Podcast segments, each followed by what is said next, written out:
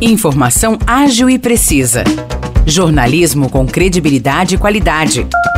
92 News. 92 News. O podcast do Jornal da 92.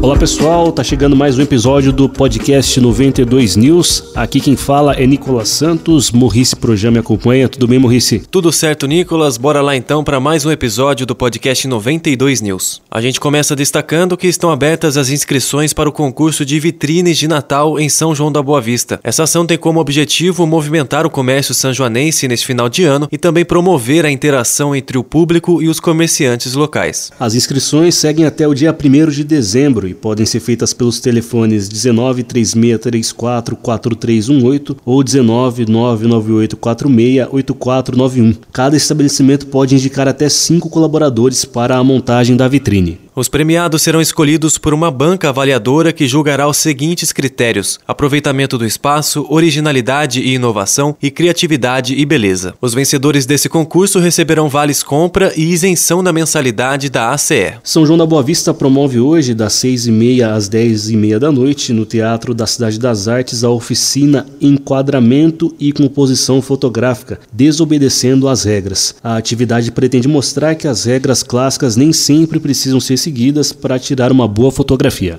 Para participar da atividade é preciso ter no mínimo 15 anos de idade e fazer inscrição por meio de um link disponível no Instagram Cultura São João. Não é necessário ter uma câmera fotográfica e nem pagar taxa. E atenção você que pretende se capacitar profissionalmente, porque termina hoje o prazo para se inscrever no vestibulinho da ETEC. O cadastro deve ser feito no site www.vestibulinhoetec.com.br e precisa ser paga uma taxa de 34 reais. A prova vai ser no dia 10 de dezembro. Nas cidades da região são mais de 700 vagas ao todo. Em São João da Boa Vista, por exemplo, há 40 oportunidades para o curso técnico em recursos humanos. E São João promove hoje às 6 da tarde mais uma edição da Feira Gastronômica. O evento, como já é de costume, vai ser na Praça Rui Barbosa, no Largo da Estação. E além da variedade de comidas e bebidas, a feira vai contar com um show musical do grupo Top Trio.